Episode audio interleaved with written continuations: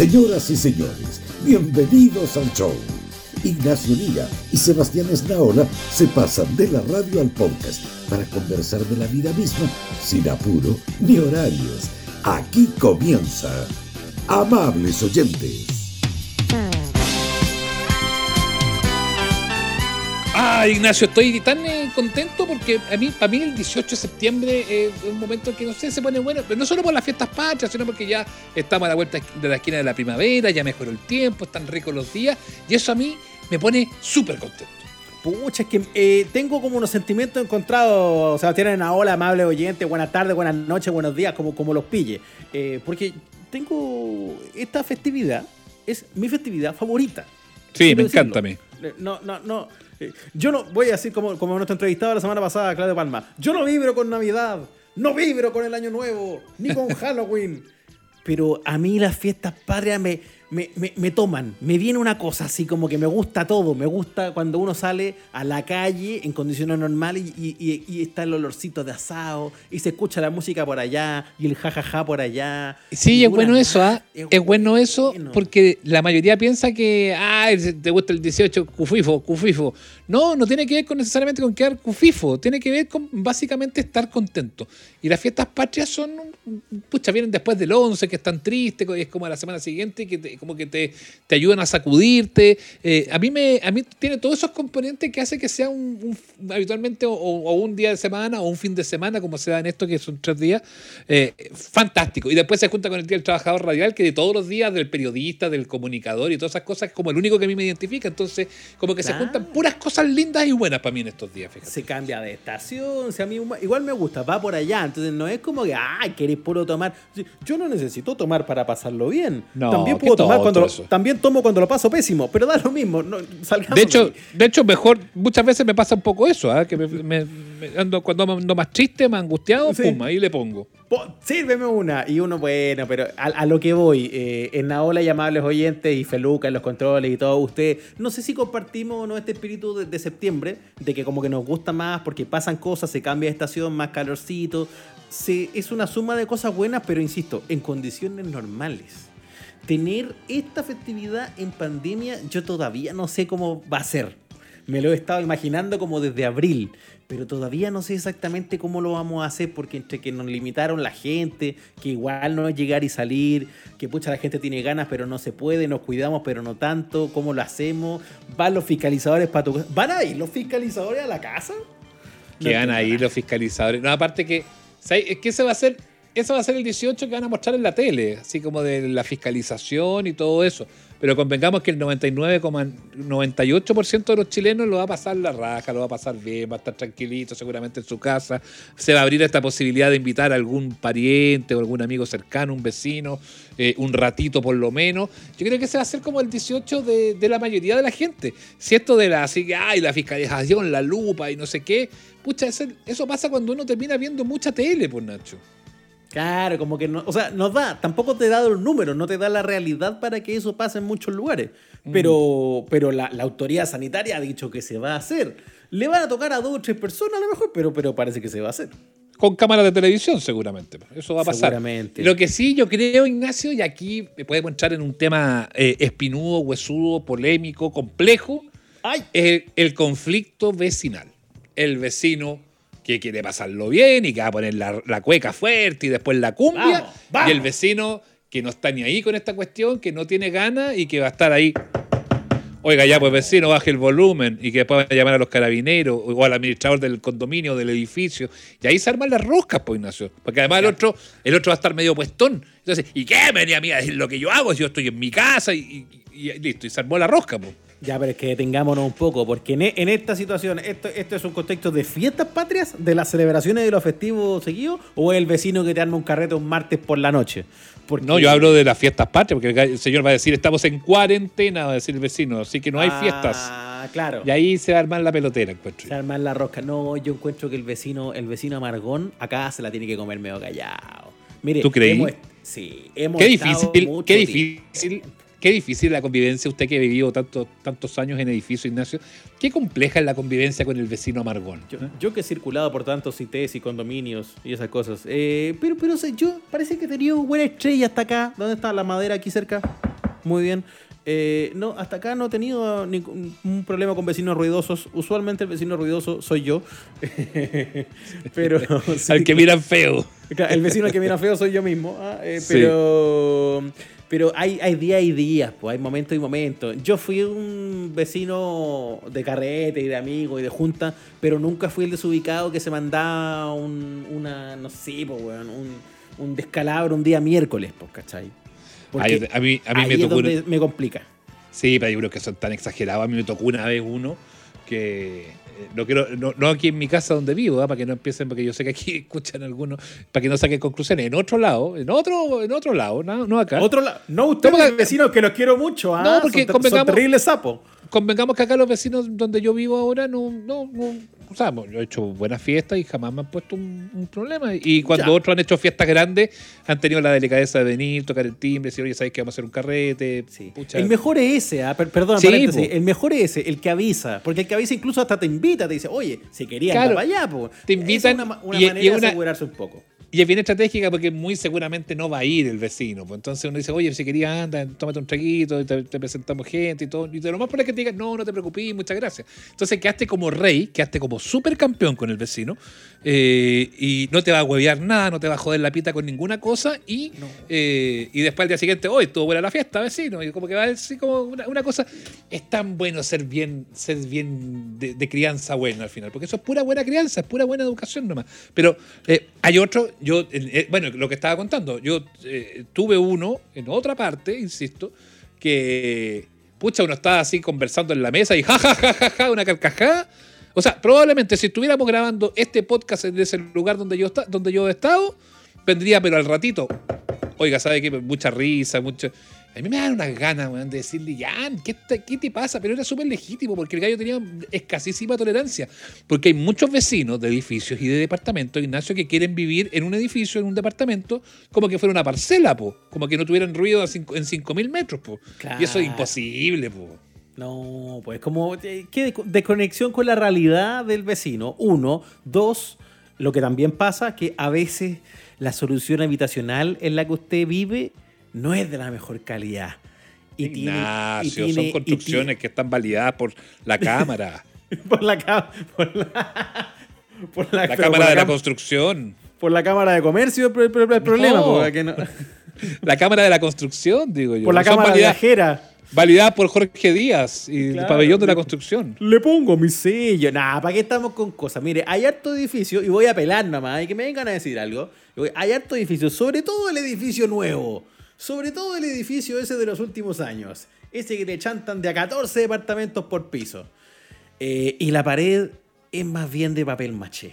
Ay, Ignacio, qué pelado que Y, usted. y se nota, se nota. Entonces, es verdad que uno tiene que mantener ciertos estándares de convivencia, pero me ha pasado también que uno escucha ya no solo el carrete del vecino, porque, porque eso es una excepción, pero escuchar las risas del vecino, Hmm. la cocina del vecino, perdón, los gemidos del vecino. Ay, Entonces, qué asco. Estamos hablando ya de palabras mayores y eso ya no es un problema de la gente que vive ahí, sino de la construcción donde está, por no me aislar Te- en el ruido. Para, no, no puedo dejarlo pasar. ¿Te ha tocado escuchar eh, amor? ¿El ruido del amor? Eh, voy, a, voy a entrar en terreno. En terreno. muy- usted siempre me lleva allá, ahora me carga esta cuestión. Y Pero yo, que es muy el buena. gil que le sigo. Pero es que es muy buena, pero si es muy buena revelación. Yo te prometo, porque yo sí he escuchado, te, te prometo que te voy a contar la No. experiencia, pero, pero dale tú primero, pues si tú. Yo he escuchado, Me- pero curioso. Ignacio, pero- cuando, cuando, cuando me la dejan picando, Zamorano viene y cabecea en el área, viejo. Eh, eh, pues Zinedine Zidane. Ya, eh, lo que te quiero decir es que no me pasó tanto en edificio. Con todo esto que te estoy diciendo, no me pasó tanto en departamento, me pasó en casa. Me pasó en la casa paterna, en la casa materna. Pero Ignacio sabe- deja en paz a su familia. No sea estúpido. No, Ah. es de mi familia. Era un vecino, vecino y vecina de esa casa. Paz a, sus- a sus parientes que hagan lo que No, quieran, Ignacio. No, no, no. No, qué trauma, por Dios, no. Salgamos de ahí rapidito. La casa de, de- de mis padres es una casa que está contigua a un condominio. Unas casas que son todas chiquititas, como el final de un pasaje sin salida. Yo he Ah, estado en esa casa, una bella casa. Una bella casa. Entonces ahí se, se entra y hay un citofonito, qué sé yo, y, un- y unas cuantas casas que están pegaditas una a otra. Entonces la casa que está como más hacia, hacia el pasaje eh, eh, está bien expuesta, así como sobre todo su segundo piso, sus ventanas y toda esa cosa. Y, y- y por esa casa, los años que yo vivía ahí, pasaron varios habitantes. No, era, no, no hubo una sola. entonces, hubo una temporada de una vecina que nosotros identificamos rápidamente que tenía ciertas cosas como, pucha, ¿cómo decirlo? Porque tampoco la, tampoco la quiero tratar mal, me parece que está muy bien, hay que expresar el, el amor, el placer, qué sé yo, me parece que, que eso es lindo, que es bueno. Pero tenía unas cosas medias teatrales, por así decirlo, ¿ah? unas afecciones. Y cuando, perdón, sí, tenía usted, hoy la vecina de los niños, oye, ¿qué pasa? ¿Qué le pasa a la vecina? No, tiene dolor de estómago, hijo, por eso Claro. se queja tanto. Pero cuando te encontráis con la vecina al día siguiente, era como, buena, buena vecina, ¿o no? Es que ese era el problema, porque la vecina salía después al otro día, como si nada. Buena, buena. La, vecina, vecina piola, así flaquita, ah, iba a su profesión del área de la Con- salud, ¿para qué Con, vamos a care, con carená. Claro, con carená, con su uniforme delantal de la salud, así pasando, flaquita, buena onda. Hola, vecina. Y, tiene- y, y- una vez nos miramos y dijo, oye, y esta es la vecina que en la noche. ¡Ah! ¡Ah! No, porque no, no me calzaba la cara con los gritos. De Pero, más. pero, pero, pero bueno, eso quiero decir. Y, más bien, yo, ¿sabe qué? Yo hablaba desde la envidia en ese tiempo, porque esa era una época en mi ¿Verdad? vida en que a, a mí no me iba tan bien en el asunto. Ya me habría Ah. gustado estar ahí. en- en ese- esa. ese- A mí me pasó una vez, en este lugar donde yo vivo, eh, con los vecinos de dos casas más allá, vecinos que lo cuento con toda propiedad porque son vecinos que no están viviendo ya en este condominio, se fueron del con condominio. Por eso lo puedo decir con plena libertad, si no me lo reservaría. Pero de hecho conversábamos con los vecinos de la casa al lado, así como, ¡oh! Pero se, se basó, todo cachete, así como que nos Pero reíamos. este, es po. como, pero este es como la película del Rumpi y el otro vecino, se pasó, se Pero es que pasó". no, no, pero si faltaba poco para ponernos a aplaudir, pues, así como, ¡bravo! ¡Buena! Porque sí, era, era, era un poco absurdo y ridículo. Y no, y no tenían ni un. Y les da, importaba tres pepinos, ¿eh? porque era obvio que yo creo que ellos cachaban que se escuchaba. pues, no, yo me lo tomo con risa, porque me voy a hacer el ofendido ni nada? Pues me lo tomo con risa nomás, ¿por qué más voy a hacer? Está bien, pues ya entonces lo escuchó y lo aplaudió también, dijo, bien por ellos. Que eso, Sí, al final, pues bien por ellos. Si uno le Es desea el bien al final a la gente. Eso es lo que uno tiene que hacer cuando, cuando- si usted es bien nacido, bien intencionado en la vida, usted no va a andar ahí amargándole a la persona que lo está pasando bien. Claro, le está poniendo quizás una de más, un cambio de más, pero finalmente, ¿qué es eso? El disfrute, el goce. Mm. Y de eso, se trata sí. septiembre. Septiembre, tiqui. Así que pasémoslo bien y jodámosle la, la pita lo menos posible eh, al vecino. Viene, Sí. viene en visita, Ignacio. Ya, hagamos un salud. Ya, haga- hagamos un, un, un salucita para ver a los amigos, ¿eh? Vamos. Ya. ¡Cling! Ya, Ignacio, llegó el momento de ponernos las pilas con este 18 de septiembre, tiqui tiqui ti, eh, ra, porque, porque ya estamos llegando eh, al, al momento culmine. ¿Viste a Daniel Vilche el otro día tomando, tomando terremoto en el 13? con la, la mascarilla con, con bombilla. Y, y Daniel Vilche empieza, empieza como un poco así, pues, empieza a hablar Daniel Vilche. Fue un poco tanta su performance, pero, Sí. pero, pero Había. eh, Mire, el guion no era muy bueno, pero ¿sabéis qué? Ver a Daniel Vilche con mascarilla y saber a dos kilómetros que igual que era Daniel Vilche, así con, con- toda la cara tapada, como que igual me, me alegró la tarde. Porque Pero además fue en, medio, fue en medio de las noticias, entonces Claro. bueno, po. Claro, fue gracioso, fue gracioso. Pero bueno, no vamos a hablar de Daniel Vilche, Ah. vamos a hablar de tragos. Porque es momento de que empecemos ya a, a- a subir la bandera en el mástil, eh, que nos preocupemos del 18 de septiembre. y Como hace un 18 de septiembre que estamos encerrados, queremos aprender a hacer tragos ricos y distintos para salir del terremoto, la chicha y la piscola. El señor Miguel González Larraguibel, el maldito barman con nosotros. Maldito barman, bienvenido. Hola, ¿cómo están, chiquillos? ¿Qué tal? ¿Cómo te va? Maldito. Así. ¿Lo puedo- Bien, pues. ¿Te puedo saludar así o no? ¿Qué- Hola, maldito, ¿cómo estás? La gente te dice así, ah, maldito, y te sí. grita en la calle. Sí. Sí, me encanta, me encanta que me digan maldito en realidad.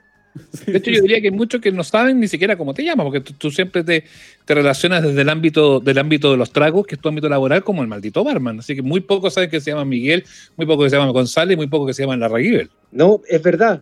Poca gente, poca esa gente me sabe. Es como una identidad secreta, ¿cachai? Como que eh, está- de repente pasa que converso con gente y me dicen, ay, pero tú trabajas en gastronomía, sí, eres barman, ah, oye, puta, yo cacho un cabro, que se llama maldito barman, que, que buena onda. Digo, ah, eh, yo, yo me quedo callado, pero Ah, cuando estoy con más gente que me conoce me dice, hermano, así como que, como que le abren los ojos, es súper bíblica la weá, pero, no- pero no es. Pero me dice, hermano, él es el maldito barman. ¿En serio? ¿Tú? Y le digo, sí, sí, soy yo. Oh, hermano, no cachaba. Y yo le digo, puta, no sé, yo, yo no sé si soy muy diferente en persona a como a en la foto. Miguel, ¿qué, qué idea le podemos dar a la, a, la, a la gente para que se tome algo distinto este 18? Porque yo insisto en esa tesis que manifestaba al principio, que va muy de la mano de que ya el terremoto sí, que la chicha sí, que la piscola, que la piscola nos cuesta ya el aperitivo de pisco sour, su vainita, pero como que nos cuesta innovar y nos cuesta preparar tragos que sean distintos, que sean choros, que, con lo cual de repente uno, eh, si va a suscribir este plan del gobierno de que van a poder ir, poder ir cinco personas y todo eso, poder quizás sorprender a la gente. ¿Qué, qué idea le darías tú? Aparte que, perdona, Seba y, y Miguel, este es el 18 más raro de nuestra existencia. O sea, si hay un momento para innovar o para hacer alguna cosa diferente, que sea este. Yo soy muy partícipe de siempre incluir frutas en, en la receta. Y estamos en una temporada en donde efectivamente hay mucha fruta en todos lados, fruta fresca, rica, están saliendo las frutillas y unas frutillas muy sabrosas. Pone tú un clásico, un Borgoña, que es un clásico, digamos. Eh, pero en esta temporada ahí está saliendo chirimoya, puede hacer lo mismo con vino blanco y chirimoya. Eh, tenía una variedad de cítrico, hay, ¿cachai? Una, una fruta que se llama kumquat, No Como redondita amarilla, ¿o no? Así como chiquitita. Es como, claro, es muy chiquitita y que se come entera, es como como como una mini, mini, mini naranja. No, no es lo mismo que el Un cuarto de quinoto, una mandarina. una cosa así. El, quin- Es lo o el mismo. qui- ah, el, el- el quinoto. ¿Pero ¿Ve? qué están hablando? ¿Pero ustedes están hablando en lenguas muertas? ¿Qué están aquí? Perdón, somos gente, somos gente de mundo, pues señor. la naranja- Perdón, la naranja la Perdón, Seba, sí, que conozco- Ignacio La más que- pequeña que conozco yo es la clementina, pues. La fruta más chica que conoce es el NIP, pero, pero, pero hay más cosas, pues. No, Pero, quinoto. Entre, gente como, cosmopolita no entendemos, Miguel. Tú dale nomás. Sí, no, yo lo- lo- lo- ya, ya lo descubrí, ya, digamos. Eh, pero, mira, hay tanta, tanta fruta que yo creo que es como súper importante para mí, y cuando doy ideas de esto, por ejemplo, es que ocupen fruta, fruta, fruta. Ejemplo, el quinoto, que, que es una fruta que de hecho es muy barata, eh, la gente en su casa, bueno, la puede ocupar de una cantidad de formas. Podéis, podéis dejar, no sé, cortáis los, la, la- o hagámoslo con mandarina, para hacer la vida más fácil Bueno, cortáis la mandarina a la mitad sin, eh, sin pelarla, sin nada, por, con seis mandarinas por una botella de vino de 7.50, ya, déjalo de un día para otro, macerando. ya. Al otro día, ¿qué es lo que vaya a hacer? Vaya a machacar esa, esas mandarinas para que boten el jugo que tienen, que, que tienen dentro y después vaya a filtrar. Vaya a hacer una especie de sangría, ¿cachai? Con maceración de mandarina. Después que ya tengáis el vino macerado en esto, si te gusta más dulce, le puede agregar un poquito de azúcar, o si no, no. Y nada, dos jugos de naranja fresca, una rodajita, y tenía algo que, que la verdad que no, no tiene ninguna ciencia, y podía hacerlo, pero por, por montones, ¿cachai? Hay una receta que, que me, que me gusta harto, que es para variar un poquito el terremoto, que ¿Ya? yo le, le puse terremoto alegre. Ah, ¿cómo eso? Que, Terremoto alegre. Pero, pero puedo imaginar un poco, pero, pero, pero desarrollar un poco para que la gente tome nota y, y parta corriendo a comprar productos para poder hacerlo este 18. Claro, igual, es- igual sí, o sea, el nombre igual es como contradictorio, pero acá en Chile uno entiende que cuando uno habla de alegre, entiende que es la mezcla de chirimoya con naranja. Obvio, así lo Sí. entendí al menos, no como que estuviera muy feliz de que hayan sismos. Foto alegre, ja, ja, ja, Claro. se mueve todo. O sea, tonto, pues. Estamos hablando de chirimoya naranja. ¡Ay, mira! Un grado 7. El... Podía hacerlo, pero de hecho, también, bueno, la, la idea era un poco también salir del pipeño. El pipeño, para entenderlo, es un vino. La gente de repente dice, oye, pipeño, pipeño, pero no sabe lo que es el pipeño. Y el pipeño es una forma de hacer vino, es un estilo de vino. Yo, por ejemplo, tomáis una jarra, le ponéis eh, la mitad de vino blanco, un cuarto de jugo de naranja, un chorrito de pisco y el resto lo rellenáis con helado de, mm, eh, de chirimoya. Y no sabéis lo bueno que queda esa tontera. Mira. De verdad, de verdad, de verdad. Está bueno, ¿ah? está bueno. Y como para anotarlo, para tener alguna, alguna, algunas ideas. Eh, eh, maldito Barman, yo he estado varias veces sentado en su barra Debo decir que las barras donde está el maldito Barman son habitualmente las mejores barras de Chile. Yo algo que extraño en este minuto pandémico que no podía saltarme a que, a que el maldito Barman me diera unos chavos. Ah, está, pero ¿y ese ruido? Ese es que estoy, me voy a, me voy a hacer un pichuncho. Ah, Ah, Porque estuve, qué lindo. estuve todo el Pichuncho día- es como un, es como un trago súper clásico de, de, de la mesa chilena, ¿no? Es muy antiguo, claro. El pichuncho tiene pisco y vermú. Es un trago más bien fortón. Bueno, igual depende de. em, de- o sea, la- las proporciones son, por ejemplo, por dos partes de pisco, una parte de vermú. De vermú roso. Ya. Pero podría hacerlo, por ejemplo, por dos partes de vermú, una de pisco, podéis suavizarlo, y en vez de vermú roso puede ser vermú bianco, que eh, es más dulzón. ¿Cachai? Uy, pero estoy- Oye, esta es una cosa como radioteatro, así sensorial, me encantó. No, pero se, me encantó, me encantó. Tanto trago, yo tengo que hacer 10 pies más rato, por Dios. se escucha hasta la, la, la tapa rosca ahí. Oye, espérate, ya aprovechando que estamos con ese ruido maravilloso de fondo, que me entró una sed a mí también. eh, Pichuncho es como entre tus favoritos. Estoy pensando, ¿qué se toma el barman cuando llega a la casa? Cuando ya sirvió los copetes para el resto. No, hoy día pe- dije, pues, pensé en un pichuncho, conversado con ustedes, lo iba a hacer al principio, pero todo lo de la tecnología me, me pilló volando bajo. Ya. Eh, Ya está todo eso superado, querido maldito Barman. sí, no, ya, ya lo superé, lo superé. De hecho, ahora voy a superarlo con, con- con un sorbo. Em, el, el pichún, em, a ver, yo personalmente mm, no sé si soy un perfil adecuado para hacer esa pregunta de qué es lo que toma el barman en la casa. Porque, mm, eh, no sé, yo, yo tengo un problema como con el mal de Diógenes, ¿Ya? eh, pero con el, con el alcohol. Yo acaparo mucho alcohol, ¿Ya? pero no me lo tomo. No. Yo tengo en mi casa, no sé, Fíjate que me hace sentido, Miguel, en todo caso.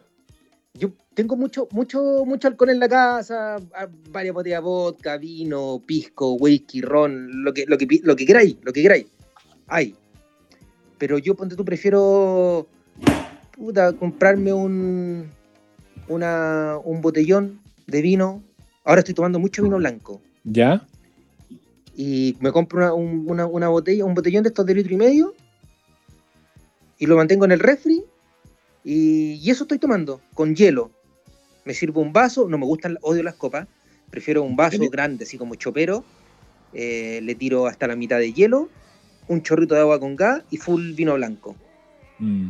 Me Mira. prendo un pucho y ese, y ese, ese es mi, mi, mi sunset ideal, ¿cachai? Eh, dentro de la casa, porque no, no, no se ve el sunset en mi casa, pero No, pues. es como el- me lo imagino nomás. la- la que el, que el barman es súper sofisticado para prepararse los tragos y que todas las cosas son así súper ultra pirula cuando se las prepara, pero de repente en la simpleza está la gracia cuando, sobre todo cuando te la pasáis buena parte del día pensando y, y- y- y preparando cosas de ese tipo. po. Mm.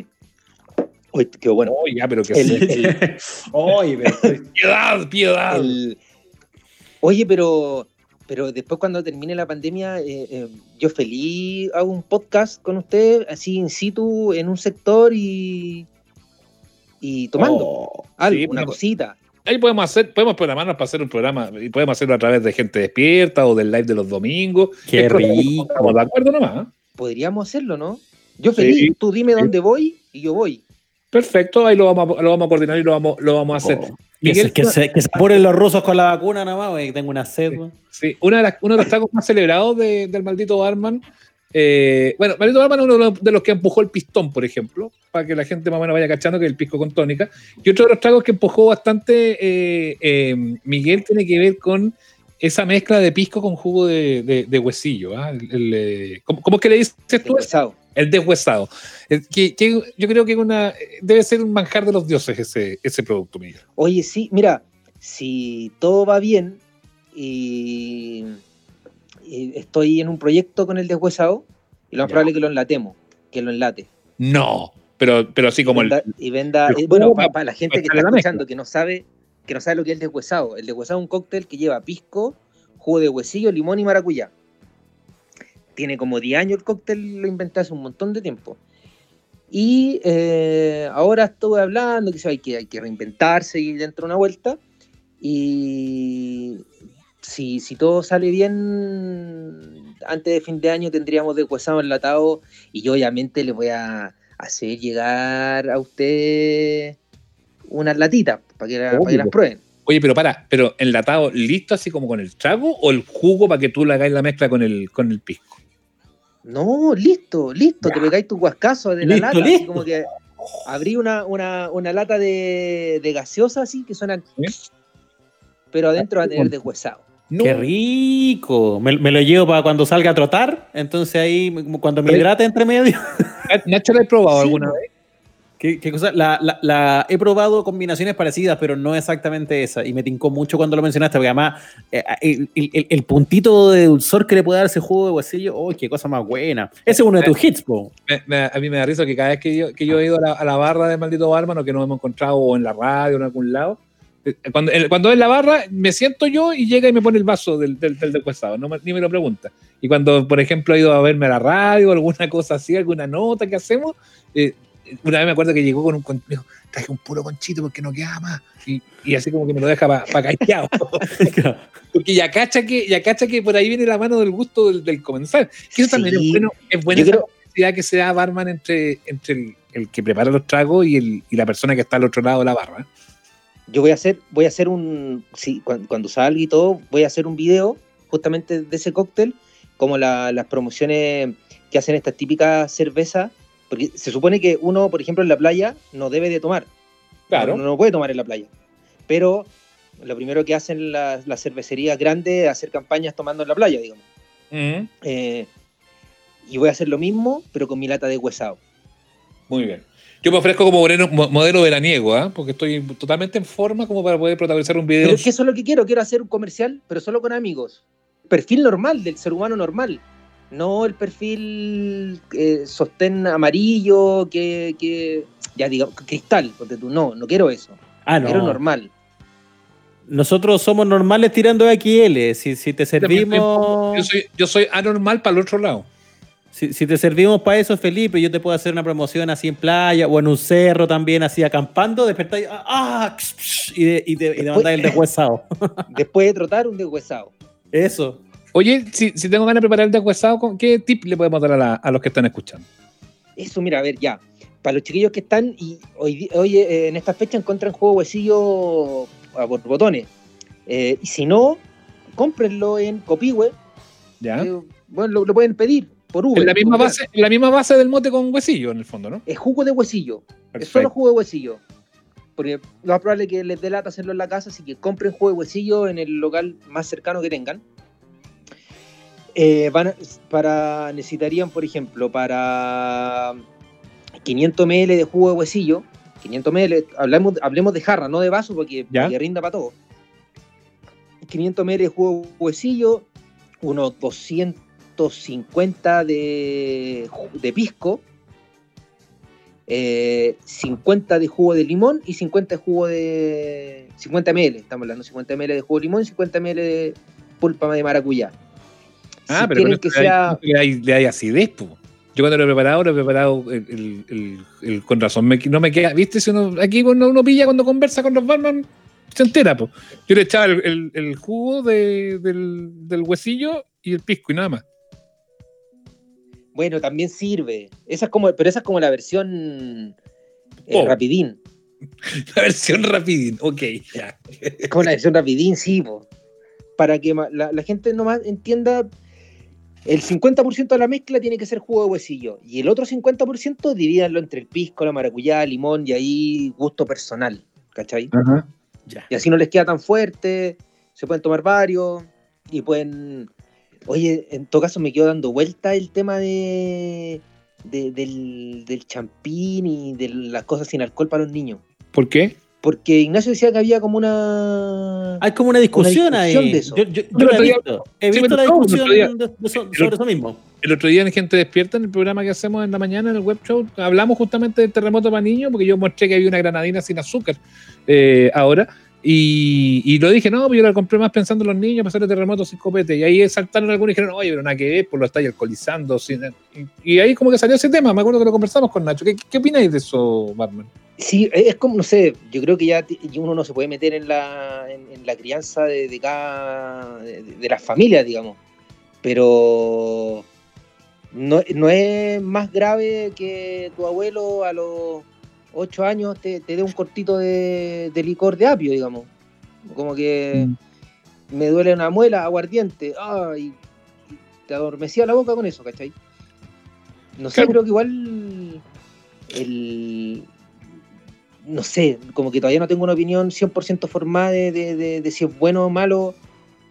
Como decirle al niño, eh, ah, brindis con champín para ti, sí, hijo, tú estás tomando alcohol, pero en realidad no. Pero Claro. como que lo estáis sugestionando, ay, yo de chico tomé alcohol, no sé. Ahora, como nos decía la Natalia Quesada el otro día, bueno, tampoco le di papas fritas, pues, porque las papas fritas también son súper nocivas para la salud y, y resulta que lo más bien que las comen los cabros chicos. No, y todo, o sea, vamos, vamos, vamos enchufándole helado, vamos enchufándole chocolate, vamos enchufándole de todo, sí, sí, o sea, si es por eso, claro, todo, todo, todo debería hacer daño, pero no sé, igual una distensión de vez en cuando, si uno le explica bien, los niños son más inteligentes que uno, si le decís, hijo, usted está tomando esto, pero el alcohol hace mal, y a lo- además los niños saben que hace mal, tú le decís vino y te hacen, no, caca, Y pero aparte los cabros, muchos ni siquiera entienden que existe una versión con trago y una sin trago. Yo creo que igual es un poquito exagerada esa, esa nota, fíjate. Sí. Oye, yo tengo una pregunta ingrata para el cierre, Miguel. Porque mira, vamos a cerrar ingrato. ingrato así. No, no sé, pues, va- depende, depende si me la quiere contestar o no, pues, si, ¿para qué? Si esto, esto es como en la barra, ¿puedo elección. pedir comodín? Puede pedir, puede pedir como ir del público y todas esas cosas, sí, por supuesto. Es que ya, mira, nos fuimos quedando con unas buenas recetas, tenemos el, el, ¿cómo se llama? El enguesa- enguesado, ¿era? ¿Lo dije bien? No. Deshuesado. El Deshuesado. Tenemos deshuesado, tenemos este Mm. macerado con mandarinas que nos contaste, nos contaste un poco de tu historia. eh, y, y- pichuncho. y de lo- hablamos del pichuncho que te estáis tomando. ¿Qué, qué trago no le gusta al maldito Batman? Me gustó, me gustó. Un copete que le cargue al maldito Batman. Hoy en día, el Negroni. Y está tan de moda el Negroni en una pandemia. Quizás por eso, ¿no? Está muy visto. Sí, sí, sí, sí, es por eso. Mm. Como que ahora, no sé, odio el Negroni. No, no, no me gusta en ninguna situación. Y estuvo fuera de circulación mucho rato y como que volvió. ¿ah? Fue curioso eso que se. Yo tomaba, yo tomaba mucho Negroni antes. Era, yo iba y cuando bebía destilado más frecuentemente era o pedía pichuncho o pedía Negroni. Y después ya cuando veía que todos pedían Negroni, yo decía, no, no, no. Eh, hace poco, a mí me pilló la pandemia en Buenos Aires. ¿Ya? el, yo llegué a, llegué a Chile y cerraron la frontera. Así tuve mucha suerte. Y en, ese, y en, eso, en esa semana estuve en unos bares y todos los barman y toda la gente, porque había, había un festival de coctelería, y todos, no, Negroni para acá, Negroni para acá. Y como que yo no hallaba qué tomar, y no, ya yo quiero vodka, solo, con hielo. Y todos te miran raro. ¿Por qué no seguís la onda? Claro, vodka con hielo, pero ¿por qué tan, tan, no sé, por qué tan azul? No sé, no sé, no sé cómo definirlo, pero eh, no sé, me apesta que, que, que- no, no, no sé si yo creo que es de mono, igual más para no seguir la- la- lo que siguen todos, pero hoy en día el Negroni me molesta, no lo pido, no lo tomo, tomo harto vermú, pero no, no, no, no lo mezcla. Mm, Está buenísimo. Bueno. Bueno. pero nos quedamos con las buenas, maldito Barman, y tenemos ahí recetas ricas para, para este 18, para cambiar un poquito el, el modo habitual eh, y sorprender a, la- a- a las poquitas visitas que vamos a poder tener con, con ricos preparados para, para esta. Ya, queda pendiente hacerla presencial y a ver si, si se sigue alargando esto, hacemos una con video y ahí podemos invitar a la gente y, lo, y nos reímos y lo pasamos bien. Le prometemos hacer un curso express para que se conecte sin problema, eh, querido eh, Barman. Me parece, yo, usted dígame upa, yo chalupa. Perfecto. Le es el mandamos, espíritu. le mandamos un abrazo grande. Ahí páselo bien este 18. Ustedes igual, chiquillos, les mando un abrazo y gracias por la invitación. Me siento privilegiado por haber compartido con ustedes dos. Que te vaya bien, ¿eh? un abrazo. Gracias, querido. Cuídate. Vale, chau, chau. Cuídense. Chau. Amables oyentes, un podcast de barrio tan bueno como el mejor del centro. Lo bonito de tener amigos invitados a este podcast es que da lo mismo si ha pasado harto rato que uno no hable con ellos. ¿ah? Como que la conversación queda en pausa y se puede ¿Qué retomar amigos? donde ¿Qué uno la amigos, dejó. Ignacio? ¿Qué amigos, Ignacio? Más que amigos, hermanos. que amigos, Y yo te diría, sí. más que amigos, más que hermanos, hermanas.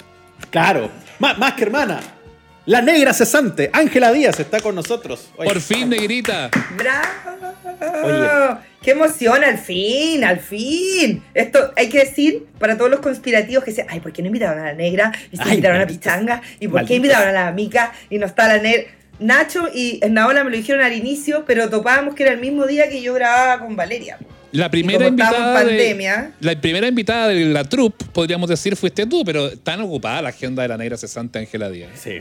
El problema, eh, mira, la verdad es que si Negra Cesante no tuviera un hijo de casi tres años, eh, sería más fácil, pero como no hay jardín, es toda una Ah. ingeniería conseguir que alguien te lo vea para poder grabar. Así que. ¿Cómo está, el, ¿Cómo está el Es- Chuco, ese niño que conocimos prácticamente en su guata? Te lo pregunto porque el Chuco es prácticamente un personaje muy presente en tus redes sociales, muy activo de tu vida social. Sí, mi chuquito. Se porta bien. Mira, la verdad es que yo creo que todas las mamás eh, que han tenido que hacer teletrabajo saben lo difícil, o papás que están a cargo de sus niños que saben lo difícil que es trabajar con un niño de 2, 3 años. Porque no entienden el concepto como estoy viendo una película, o estoy en el computador, o tengo que escribir esto. Así que hubo mucho tiempo que yo era como un vampiro y no dormía y trabajaba de noche nomás. Y de día estaba con él, po. Y ahora ya nos logra, ya puedo como, él puede estar disfrazado en el link, porque siempre anda disfrazado, y yo puedo estar trabajando en la pieza. A lo más tengo que como ir eh, hacerme una le hacerle una leche, a estar pendiente. Y la Valeria, que es mi vecina, me apaña mucho. Ella viene como, oye Valeria, tengo una reunión, tengo un call, y lo ve ahí media hora. eh, Ah, y nos ya. ponemos como de acuerdo. Valeria, velo para bajar a la dominó. eh, y se adoran. Ahora, claro, Valeria tengo que avisarle horas después de las 3 de la tarde, porque Valeria es una persona muy de, de esa hora. Pero con eso logro sobrevivir, es verdad. Duerme Qué más bueno. que Joaquín Lavín Jr. Es que Valeria Metela está muy tarde. Entonces sus días están cambiados. Valeria te puede. Ayer me mandó un WhatsApp a las 2 y media. Y yo en talla le decía a la Coté, es que estas son como las 8 de la noche de la Valeria. Porque ella como que Claro. sus horarios son muy distintos a los de nosotros.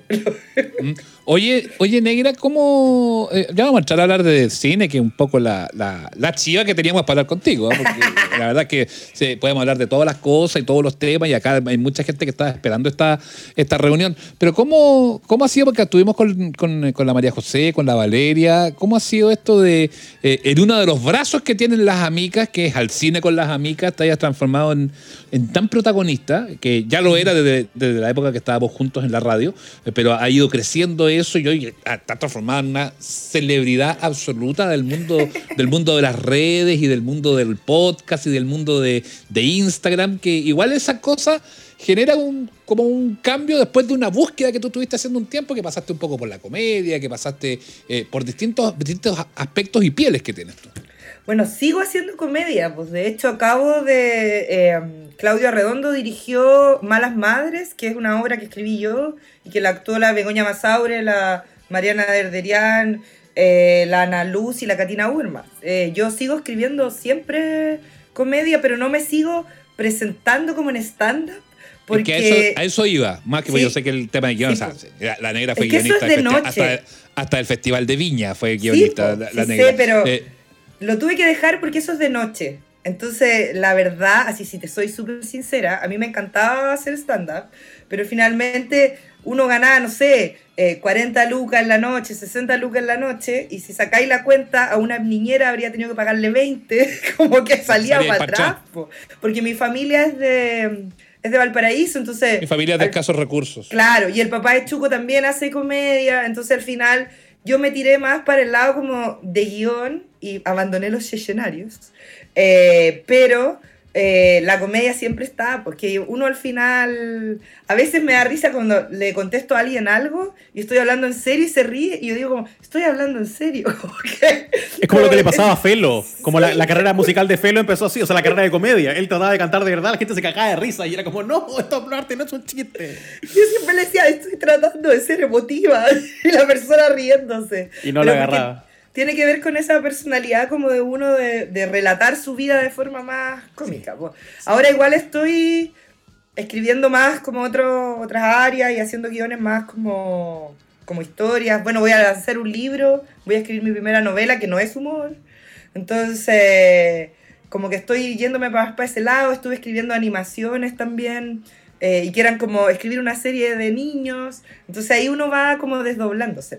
Pero en el fondo lo que me preguntáis, Naola, de Instagram, las redes, yo creo que lo gracia de los podcasts de Instagram, de todo eso, es que a mí siempre había alguien que te decía muy bien intencionadamente, pero era siempre como que el chileno tiende a competir. Y era como, Mm. ¿por qué Julanito escribe o Julanita escribe en revista X y usted no? Y usted es más bueno. Y es como, no sé si quiero escribir en la revista el sábado, amigo. Si yo puedo escribir en mi propio espacio, si puedo hablar en mi, bueno, en mi radio en cooperativa y en mi propio podcast, al final uno se transforma como yo soy una revista, o sea, hay posteos que están pagados por auspiciadores, pero que son escritos por mí, que me permiten escribir de cine, Mm. ya sea que me lo pague un televisor o me lo pague una viña de, de, de- de vinos, ponte tú, pero al final es mi espacio, son mis reglas, Mm, son mis obvio. textos, es mi trabajo, y esa es la gracia, como que uno ya no depende de...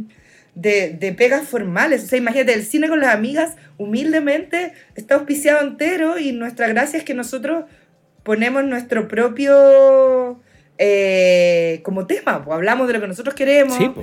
de absurdidades como, eh, no sé, eh, episodios como telenovelas chilenas, a, a episodios mucho más en serios como aquí no ha pasado nada. Entonces al final eso es lo entretenido de poder Oye, tener Negra. ese espacio. So- perdona, Ah, ah, Seba, sí. eh, te, que te, te voy a cortar el tiro para no perder el hilo de lo que dice la negra, porque es súper bonito hacerla, o sea, escucharte hablar sobre eso en momentos donde tú miráis los medios nacionales y es como un reality, po. Es todo muy triste. Es como el eliminado esta semana. Es verdad, de hecho, hoy día justo subí un video donde hablaba de, de mi vecino Totoro y mi frase era como, me encantaría vivir en el mundo de Hayao Miyazaki, pero no podemos vivimos en este mundo mierda, pero por último, vivamos en el mundo que él nos plantea, ¿cachai? Como que siento que al final es un espacio a través del cine, que es lo que a mí me motiva, y de escribir, que es lo que a mí me gusta, como para salir un poco de este... Oh, este mundo que es como horrible cuando uno mira de la ventana para afuera, ¿cachai? Oye, Negra, lo que te iba a preguntar va de la mano justamente de eso, de, porque el hecho de ser, de ser, bueno, conocemos tu historia porque además la, la vivimos propiamente tal en la radio, esto de ser negra Sí. cesante, a pasar la Yo negra freelance, claro, hacer, hacer la negra freelance, la negra pitutera, que hacía un poco aquí, un poco allá, obliga a que la, la pega que haces tú, que va mucho de la mano de, bueno, del análisis, pero también conectado con la creatividad y todo eso, te obliga a pasar también a, como a la otra franja, que es la franja de la factura, que es la franja de los números, que es de pagar el IVA, de, de, de todo, todo la declaración de impuestos y todo eso. Eh, ¿cómo, ¿Cómo colisiona lo- el trabajo creativo? con tener que ir a reunirse con un, con un gallo, ponerle precio a tu trabajo y todo eso, que convengamos que para los que hacemos comunicaciones y para los que, para los que estamos metidos en esto, es, es un mundo pero que no tenemos idea y que no sabemos muy bien cómo poder ejecutarlo. ¿Sabes que yo creo que eso es lo más difícil? Que tiene que ver como con, no las boletas, la factura, es en el fondo la contraparte que te dice cosas como, ya, pero es algo cortito. Y es, no. como, algo, corti- yo tengo- algo cortito, algo cortito igual no te vamos a pagar o te vamos a pagar muy poco. Sí, Claro. Claro, o sea, ¿qué te cuesta? ¿Qué te cuesta hacer una foto? ¿Qué te cuesta hacer este texto? Y yo soy súper mm, como firme en eso y, y no sé, de las 100 cosas que me, hace, que me ofrecen debo aceptar la mitad, pero no sufro por eso. Siento que hay mucha gente que dice como, ah, ya, pero te ofrecen 100 lucas, di que bueno. Y digo, no, po, porque no vale eso mi trabajo y no puedo sufrir por la plata que pierdo como potencialmente. Y siento que ahí es donde uno se valoriza y a uno al principio le cuesta. A mí me ha pasado que he dicho, oye, por, por escribir texto te cobro tanto, y que he tenido contrapartes fabulosas que me han dicho, eso es muy poco, te vamos a pagar tanto. Como también he tenido gente a la que le he dicho, ya, yo te escribo esto y le doy mi precio, y me dice, ah, pero es tan caro si son 30 páginas. Y ahí mi respuesta con, con el tiempo ha sido, bueno, escríbelas tú, po". ¿Cachai? No, pues, y aparte que Sí, son, sí, sí. 30 páginas, son 30 páginas de la negra cesante a esta altura, que ya, ya tiene una, una marca, un nombre, un prestigio y todo. pues, no. Tú le puedes decir igual que las protestas, no son 30 páginas, son 30 años. es verdad. La. Es que, a- aparte que, espérate, negra, además, nosotros que nos conocemos bien, hemos conversado así muchas cosas de la vida, eh, al aire y fuera del aire, hay tenido más pegas que con Dorito. Yo creo que ese, ese tipo de cosas también como que ayudan a, a- a- a formar al profesional. po. La negra pitutera. Mira, yo tenía un amigo que era mi editor, Vittorio Sarego en Mega, que siempre me echaba esa talla. Yo siempre he tenido la habilidad de. que Yo creo que es una habilidad de guionista igual, pues de negociar. Y él siempre decía que su esposa le decía: anda a negociar por. que la negra a negociar por ti. Porque él entraba donde el editor con ganas de pedir aumento de sueldo y salía trabajando más y ganando menos. Impresionante. Como que yo le decía, pero Vito, y me decía, no, pero mira, puedo entrar más tarde el martes. Y yo le decía, ¿tú cachai que te cagaron? Entonces, yo tengo como esa habilidad de no, que yo creo que es lo que le, le aconsejo siempre a la gente que me pregunta cómo, cómo cobrar por su trabajo. Como cobra por tu hora, por tu hora, por tu capacidad, por tu compromiso, pero también no te calientes con el hecho, no hagas algo esperando, las marcas son mandadas a hacer para decirte, oye, pero yo te voy a dar una exposición. Y yo le digo, no, gracias, yo no, no hago escultura, no necesito exposición. Tengo mis cosas súper claras Tranquilo. tranquilo, que estoy bien con la gente que tengo, porque en el fondo también, y hay que mantener la diferencia, yo jamás eh, le he escrito, no sé, yo también hay un lado oscuro de gente que, que es como más o menos conocida, que es como, oye, regálame esto a emprendedores, y es como, oye, miserable, yo a la niña que le compro que le compro los disfraces de Chuco, la primera vez me dijo, no, pero si tú subí una foto, yo te lo mando gratis. Y le dije, es tu trabajo y valen cuatro lucas, ¿cómo no te voy a pagar? Claro. Obvio que sí, y obvio que te voy a mencionar igual. Pero es distinto el trato que yo haga con ella al que le voy a hacer una marca que gana millones y que son las que a través de agencia te dicen, ya, pero mira, súbete una, una pura historia y más adelante te pagamos. Y es como, no, no te subo nada. Me encanta el, el- el- el la- el lado real de, claro, el lado real de esta cosa como glamorosa del influencer. Aquí está la verdad de la milanesa, señores. Ay, la ese negra. lado, ese, mira, ese lado es súper cuático. Yo me acuerdo para el, ya, peleemos, peleemos, peleemos, Obvio, peleemos obvio, para el obvio. estallido A eso, social. negra, a eso Yo me acuerdo que estaba en el estallido, cuando fue el estallido social. Perfecto. No voy a decir nombres, pero yo estaba justo en una campaña como que ya había empezado y pasó el estallido y yo como que el lunes le escribo a la niña de la agencia y le digo, oye, mira, yo me voy a bajar de... porque tenía que subir, ponte tú, no sé, una historia, una foto, algo así, una campaña. Le digo, me voy a bajar porque creo que no es el momento. Eh, y esto en un chat donde estaban todos los influencers que eran parte de esa campaña. Pero no hay problema, como páganme lo que hice y el resto no, pero yo no, no es el momento para publicidad. le digo. Y, me dice, no, entendemos, negra, no te preocupes. Y al tiro salta otro influencer y dice, ya, pero mira, yo creo que, que no hay que apresurarse porque la gente eh, se alegra con nuestras fotos. Y yo así, amigo, ¿qué pasó? Dije, la gente quiere cosas sociales, la gente, quiere, la gente no necesita tu foto para ser feliz. Es como, lo que tú querís es que te paguen esa plata, porque ya probablemente te la gastaste en tu cabeza, pero no seáis patúos. No digáis como, no, le hacemos un bien a la gente, vendiéndole cosas cuando está, que es, eso es finalmente la campaña en Instagram, hay que entenderlo como eso. Eh, vender productos, y es como la nueva revista, versus o, las demandas sociales, es como, pucha. Yo entiendo Claro. que en algún momento vuelvas porque es parte de tu trabajo y porque finalmente uno le, no es solo llegar y hacerlo, hay un texto, hay un trabajo, hay, una, hay un compromiso, hay una cuestión de responderle a la audiencia. Pero ahí esa patudez de yo creo que deberíamos seguir, eso es porque queréis ganar la plata. Y también porque no tenéis la noción de que con eso, obvio que te van a recontra mega funar y vaya a perder todo lo que hayáis logrado en todo este tiempo. Si en el fondo tiene que ver como con ser menos ansioso también. Pero también creo que este existe este, este fenómeno de ya, pero hagamos todo, hagamos todo, aceptemos todo. ¿Cachai? Ahora- este, el, el tarro centauro y el, y el Porsche de 20 millones. Entonces no puede ser. ¿cachai? Sí, oye, oye, Negra, pero a propósito de eso mismo, porque es complejo, ¿ah? porque, porque tú eres periodista y cuando tenemos nos- nosotros que venimos del periodismo, tenemos muchas veces colisiones con esas cosas. A mí muchas Claro. veces me ha pasado eso de que, oh, pucha, ¿cómo voy a hacer? Es- todavía tengo, he ido perdiendo hartos pudores, debo decir. Pero todavía, Es verdad. Pero, pero todavía me quedan algunos así, sobre todo en las relaciones con marcas y todo eso, como yo Ustedes que son esto. periodistas de verdad, porque yo como que no reporteo desde que salí Ya, a la po. universidad. Pero, Pero- para, para, para, no me matís la pregunta, porque para allá va la pregunta. Eh, ¿qué, qué pasa con la negra periodista? Ya eh, con todos estos oficios, pituteos, eh, in- influencereos eh, y cosas, ya la negra periodista para la casa y- o, todavía rigor. queda algo. La negra periodista nunca existió en Naola, ese es un invento. Chan. Porque yo, yo estudié... Usaría, usaría mi caja de botones de sonido que tengo acá, pero como Ignacio se enoja cuando lo hago, voy a hacerlo vocal. Chan. Yo estudié periodismo porque quería ser crítica de cine. Yo cuando, a los ocho años yo pregunté, como me acuerdo después de ver Tiburón, que pregunté como, ¿qué, qué tenía que estudiar para poder ver películas? Y mis papás me preguntaron como, ¿quieres hacer películas? Como si querías ser cineasta. Y le dije, no, no, ¿quieres no, ser Steven- ¿Quieres ser como Steven quiero Spielberg? verlas. Sí, y me dije, no, quiero verlas. Quiero como un trabajo donde yo tenga que verlas. Y como que la opción era Errols o Blockbuster o periodismo. Y dije, ya, ¿por qué periodismo? Porque ahí podía empezar a escribir críticas de cine y todo. Yo toda la vida en periodismo dije que quería hacer crítica de cine. Por eso, por ejemplo, cuando yo conocí al Nacho, que yo trabajaba en Mega, yo trabajaba en redes sociales porque estaba a cargo de un programa de la Solo Neto, pero yo igual hacía notas de cine. ¿cachai? Y siempre era como el blog de cine. En el Misterio de Cultura también trabajé en el área de cine. Siempre era como, No. quería llegar hasta allá, ¿cachai? En, en, en edición periodística, siempre en programas, cuando trabajé con Salfate, ponte tú, era un programa de cine. Porque al final eso era lo que yo quería. O sea, o sea podemos, Entonces, podemos hablar, podemos hablar, fue- negra.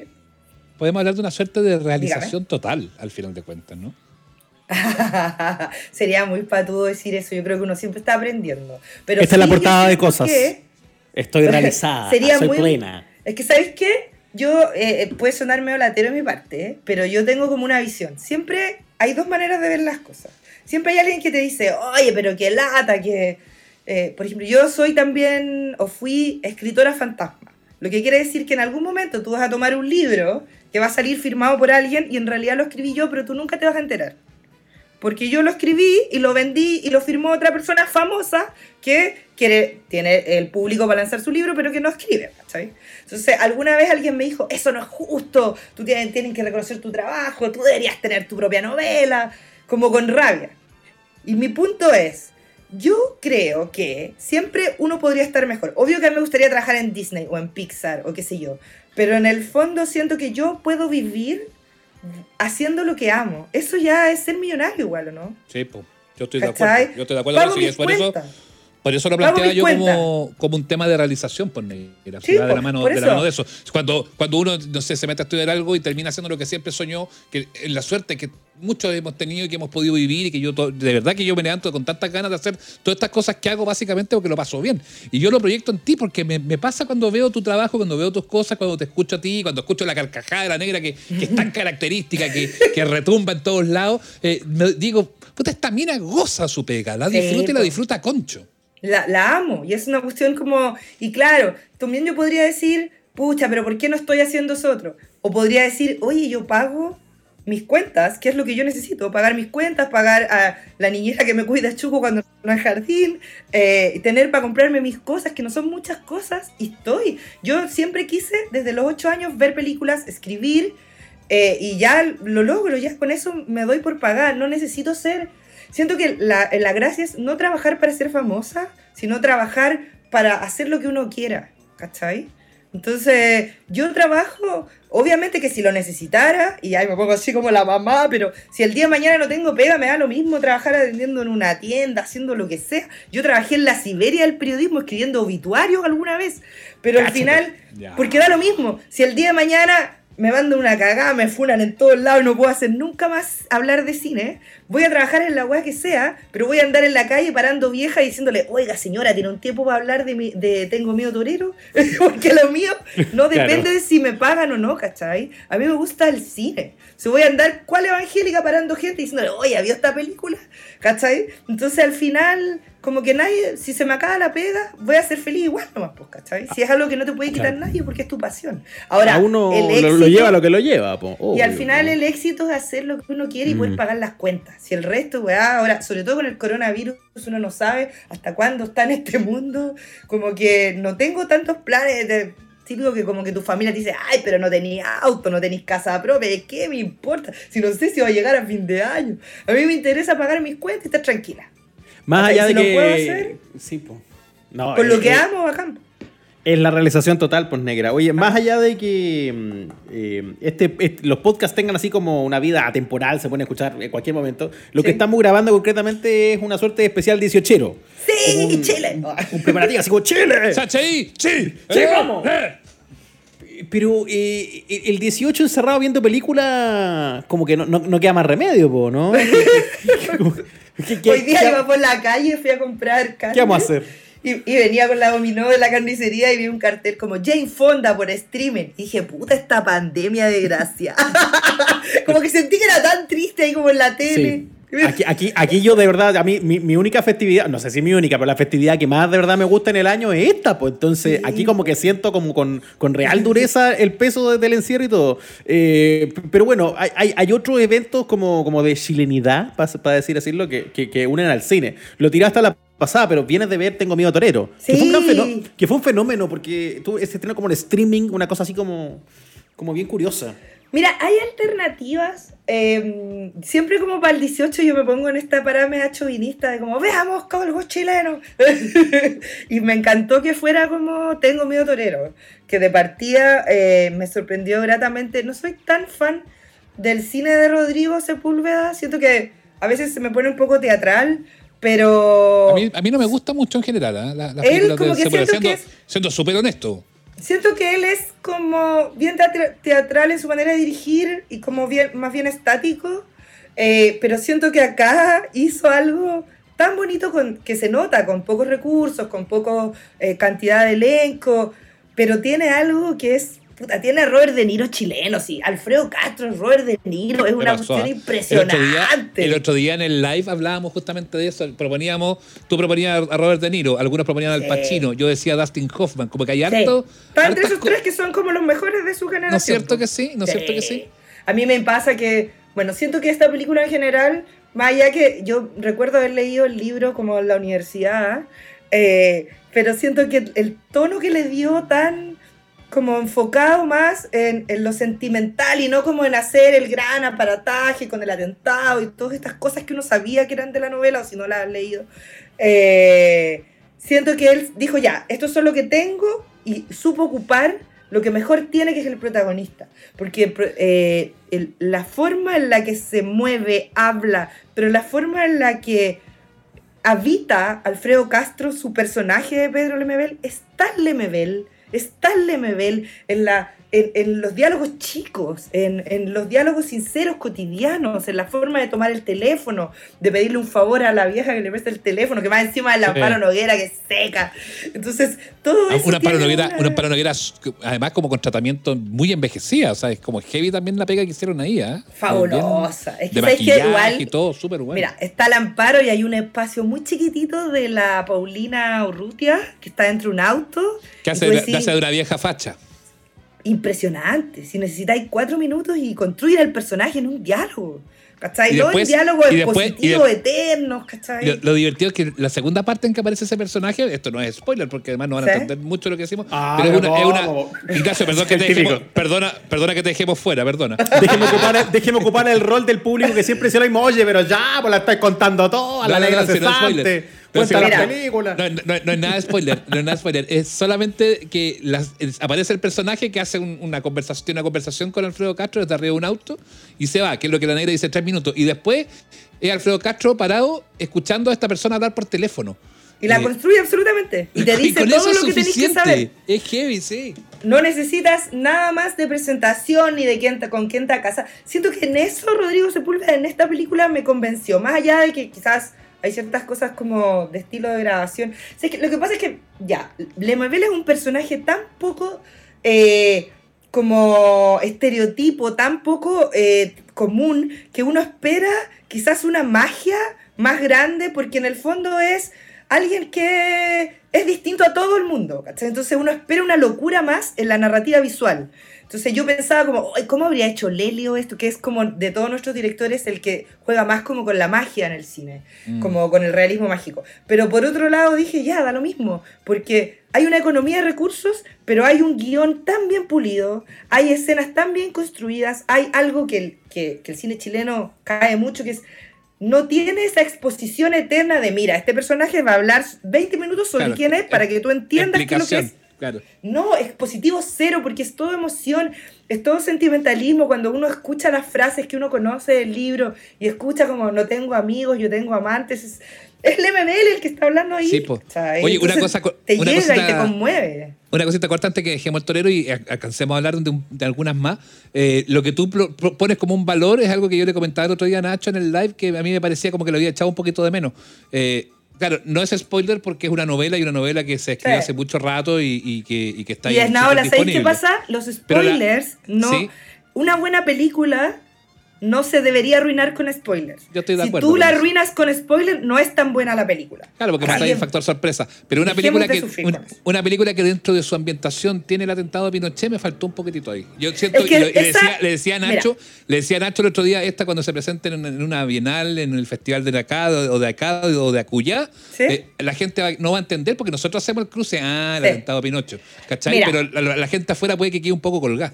Me pasa que siento que ahí igual ese es el esnaola periodista. Porque esa es como la parte de la historia que a ti te llama la atención porque es Lo histórica. tomo como un piropo. ¿Cachai? Sí, pues Es el Esnaola periodista, el peor.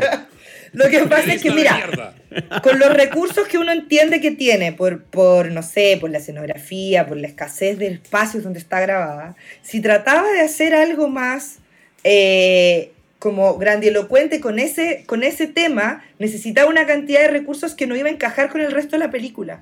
Entonces siento que ahí se le habría ido a algo que no iba a poder manejar con lo que tenía para hacerlo. Y, y que fue súper inteligente cuando están sacando las fotos y uno sabe que ahí es, porque uno, a pesar de que yo no trabajo periodista, me acuerdo y es como, ah, ese es el lugar de atentado. Eh, yo, uno sabe el tiro y, y- está la sensación y está la radio cuando nombran cooperativa y todo, y uno sabe que en el fondo, finalmente no es una película sobre el atentado, esto es una historia de amor y es una historia de amor bien inteligente en, en hablar también de dejar de romantizar que en el fondo la izquierda siempre ha estado al lado de la disidencia, porque eso no es tan Ongi, cierto. ongi. Y siempre es como nosotros somos súper progres. Sí, ok, pero no, ok. Porque cuando Lemebel se manda la frase y dice como, cuando hagan la revolución con las locas voy a estar primero, es porque no estaban dentro.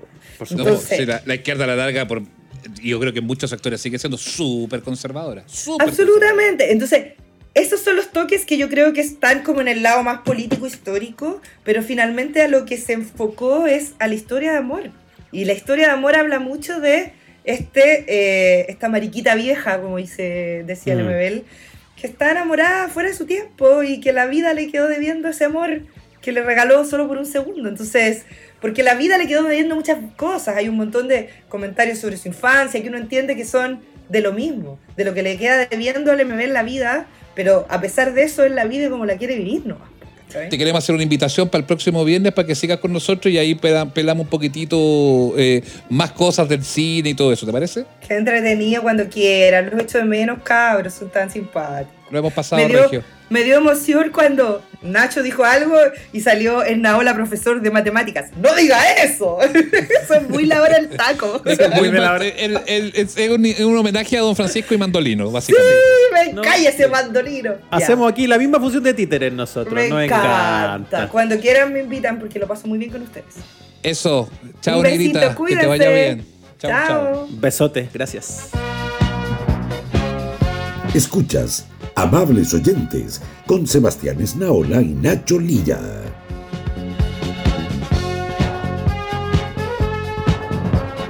Bueno, ha estado interesante esta jornada pre-18. ¿Qué va a comer el 18, Ignacio? Oh, que estuvo bueno. Ya me agencié. Me compré todo lo que tenía que comprar. ¿Se acuerda que usted me, me retó el otro día en el, en el YouTube? Porque. En el YouTube. YouTube. así- me retó en el hablando, como, YouTube. está hablando como mi abuela. Oye, cuando hablamos en el YouTube. Me, me retó que yo no había hecho ninguna En, compra. ya me- en gente, me- gente despierta, de luna a viernes a las 9 de la mañana. Sí. Eso, por su canal favorito. En Y- YouTube. En el YouTube. Y me agencié. Ya tengo de todo. Tengo, Ya, ¿qué tengo prie- tengo prieta. Buena. Tengo longaniza parrillera. Tengo. Buena. eh, Longaniza blanca. chorizo. Yo creo que es- eso es una definición que poco se ha hecho y que debiéramos hacer más seguido. Longaniza Tengo- o chorizo. Tengo longaniza parrillera, que es la, Muy que es la bien. grandota, y tengo chorizo, porque me llegaron unos chorizos blancos que estaban ahí medio en la reserva y salen a, Butifarras. a jugar ahora. Butifarras. Rico. A mí no me gusta mucho la butifarra, debo decirlo. Pero me la, o sea, a la hora de los que hubo es, es de regodeos nomás, porque Me- igual es rica. Me agrada yo soy- para cambiar yo- los yo- sabores. Pero el chorizo, mira qué estúpido Ignacio. A mí esas cosas que uno tiene buen de mañoso. pues. El chorizo me pone mal genio. Pero mire que todo. Pero la Así, maña Ignacio, Ignacio dice, ya, yo voy a ir a comprar las cosas para que tú hagas el asado, ya Ignacio, anda a comprar el asado. Y en vez de llegar con longaniza, llegáis con chorizo, y yo me voy a poner mal genio. weón. Y se pone, uy, qué, qué novedoso. Y se le cae el tarro. Así, ah, no quiero, no quiero, ni una cuestión. Pero el chorizo, pero Ignacio, a ver, el chorizo, lleguemos a, con- establezcamos convenciones en amables oyentes, porque yo creo que es Oh, importante. El ya. chorizo tiene distinto sabor a la longaniza, ¿verdadero o falso? Verdadero. Muy bien. ¿Es más rica la longaniza que el chorizo? Es que depende que pa' qué, po. Pero es que en plan asado es como para el choripán o como para cortarlo en la tablita, o sea, no le veo es que, otra... es que para mí, para mí, a mí para el, para el choripán me gusta el chorizo, creo que está bien, porque además uno le pone pebecito y otras cosas, y me como, para que se coma un choripán, como decía ese señor, ese señor del piropo. Sí. Eh, me parece que está bien eso. La, la- la longa siempre me la imagino más acompañando algo más. La longa yo la pongo al plato, la longa con puré, la longa con Ay, qué rico, la longaniza. Yo me acuerdo una vez cuando chico comieron el Juan y medio, cuando era picada, antes de que se transformara en un holding. Un, en- ahí en Rosario, en, eh, ahí al sur de Rancagua, un plato de puré cuando era picada de, de camionero y una longaniza, weón. Que yo no sé si es un recuerdo infantil, que, que queda así como amplificado, pero de acuerdo a lo que dice mi papá era así, pues, weón. Una longaniza, weón, que daba vuelta el plato, weón. Maravilla, Qué maravilla. cosa más rica. Bueno, so- solo va a terminar de decirle, me supe agenciar aquí todo Mm. Ya, tipo de víveres. Entonces estoy ¿Qué con más? longa, chorizo, abastero, un trocito para ir Ya. para la pelea también. Y, ¿Y Parrillinsky yo vivo- adquiriste eso? Porque estaba bien esa duda, me acuerdo que lo conversamos. ta- estaba en la duda, es que este edificio tiene parrilla. Buena, Yo- como se un me había se me había olvidado. ¿Y, ya- qué? ¿Pero, qué? ¿Pero va a haber como comunitarios y cada uno llega a su pedazo? Sí, negociamos unos turnos de parrilla. Buena, buena. ¿Pero vaya a tener visita, invitado? ¿O qué, qué vaya a hacer? ¿Vaya a hacer el plan fondeate? to- o... Todavía estoy viendo, yo la verdad que no. Yo la- a lo más le guardo un pedacito al, al fiscalizador si es que viene. Porque yo insisto. ¿Y qué te hace un asado solo? ¿Qué hueá más triste que un asado solo? No, pues si vamos a compartir con los vecinos, acá hay mucha gente que va a pasar tan encerrado como Ah, uno la, la parrilla. la Y, están, y usted sabe que están mis vecinos y están mis vecinas. Entonces hay que, hay que Mire. vivir en comunidad. Mire, yo tengo lomo liso. Para, esto es para el 18. Lomo liso. Tengo eh, longaniza, obvio, longaniza. No chorizo. Prietas. Con prietas de la Uruguaya, prietas con nueces. Mm. Tengo un chanchito adobado a la mostaza. ¡Ay, qué rico! ¡Ay, qué rico! Y me está dando hambre solo pensar. Estoy así, pensando Te en las en bola. Y bueno, y verduras y cosas varias para los que no comen carne acá en la casa, que hay gente que no come carne aquí en la casa. Y tenemos champiñones con pesto, en fin, una, una, pila de cosas súper ricas. El, el sábado, el 19, Día de las Glorias del Ejército, para ver la parada militar. Ah, no, no va a haber. An- anticuchos, Ignacio. Anticucho iba a poner una parada antigua que es lo mismo. Va a Voy poner a, un poner una- voy a buscar en, en YouTube, voy a buscar una parada militar antigua porque la siesta del 19 es con los tambores de fondo. Racatá, eso. racatá, racatá, Ponte tacatá, La tacatá. parada 2014 nadie se da ni cuenta. La misma. No, esa de, esa de Parera, cuando no le pidió el permiso a, a él, güey. Oh, esa es la, la más polémica. La, pri- la primera parada en democracia. Oílo. Polémica. Miserable. Ya, en fin. Y el, Eh, y el domingo, y el domingo, Ignacio, empanada, fíjate, empanada, ya tenemos resuelta, empanadas de pino, empanadas de ricota con espinaca, empanadas de ricota con albahaca, ya. y también tenemos listo para hacer la ricota, la, la- la- perdona, la empanada de prieta con queso azul. Qué, oh, qué regio. Chúpate Eso, esa mandarina. eh, Como que me gusta y me asusta. La de Todo- prieta queso azul. Bueno, pruébala. Te vaya a volver loco. Es exquisita. Y Mira, todo eso hecho, además hecho en casa, pues, weón.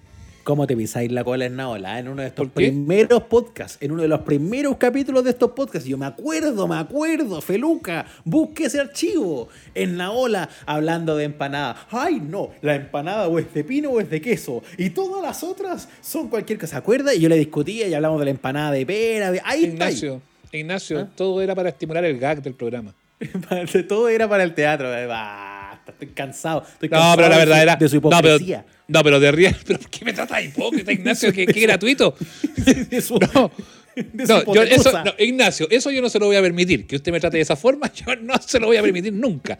La verdadera empanada. ¿Hasta Si tú te vas a comprar una empanada grandota, sí tiene que ser de pino o de queso, no hay más. Pero si voy a hacer una huevita de cóctel, así todo, échale lo que quieras, nomás, si da lo bueno, mismo. sí. pues.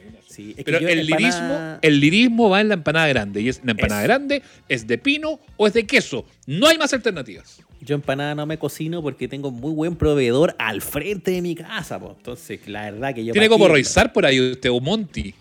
Tengo aquí, mon- tengo un monte aquí y un Sí. Roizar y un Roizar acuyá. Entonces estoy súper estoy súper cubierto en, en ese Oh, aspecto. Ya, ya sabes. Ya está bueno. Sí, no, estoy muerto hambre, así que dejémoslo hasta acá. No, Sí. va a empezar a pelear. Ahora yo insisto, si usted, amiga, amigo, eh, está porcionando la comida, de- guarde una cosita para el fiscalizador, Por si un acaso. vasito de mote, un choripancito, porque ya sabemos que no es muy buena la idea de que fiscalicen, pero puta la pega mala esa. Perdone que a no tener te que andar casa por casa. Perdone que no lo haga entrar, pero ya somos cinco. Ah, no puede pasar, amigo. Eso lo voy a decir yo. Claro, claro. Pero, pero desde aquí, de afuera de la reja, le pasó algo. Para que coma un poquito, como cuando uno No. atiende a los del censo. Ya, a- la- vendamos nuestros productos, Ignacio, que tenemos hartos. Arroba amables oyentes, para que nos sigas en Twitter y en Instagram. Y ahí nos comentas todos los programas. Estamos en vivo de lunes a viernes a las 9 de la mañana haciendo Gente Despierta por YouTube, al que también te puedes suscribir. Oye, somos más de 2000, ¿ah? Nuestra campaña amorosa. Suscríbanse, por favor, ¿ah? suscríbanse. Sí, nuestra campaña del amor. Suscríbete, mierda. Le fue muy bien. Sí, Entonces ya estamos como en 2100 y algo. Y eh, este lindo programa se escucha en Spotify, entre otras plataformas. El viernes hay Yapa y el domingo por la noche hay Live. La llama con la negrita, ¿eh? va a estar con nosotros el viernes. Vamos a seguir conversando de aquí, de allá y de acullá. Ignacio, Eso. pásalo súper bien esta fiesta. ¿eh? Igual ustedes, cuídense un montón, sonrían un poquito, que puta que nos ha hecho falta este año. Eh, abrácense como puedan con los que tengan cerquita y si no, bueno, a ponerle el hombro que salimos todos juntitos de este 2020. Besos y abrazos, nos vemos.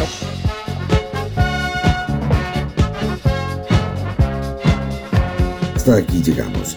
Nos reencontramos todos los domingos en el Instagram Live y los miércoles en nuestro capítulo de estreno.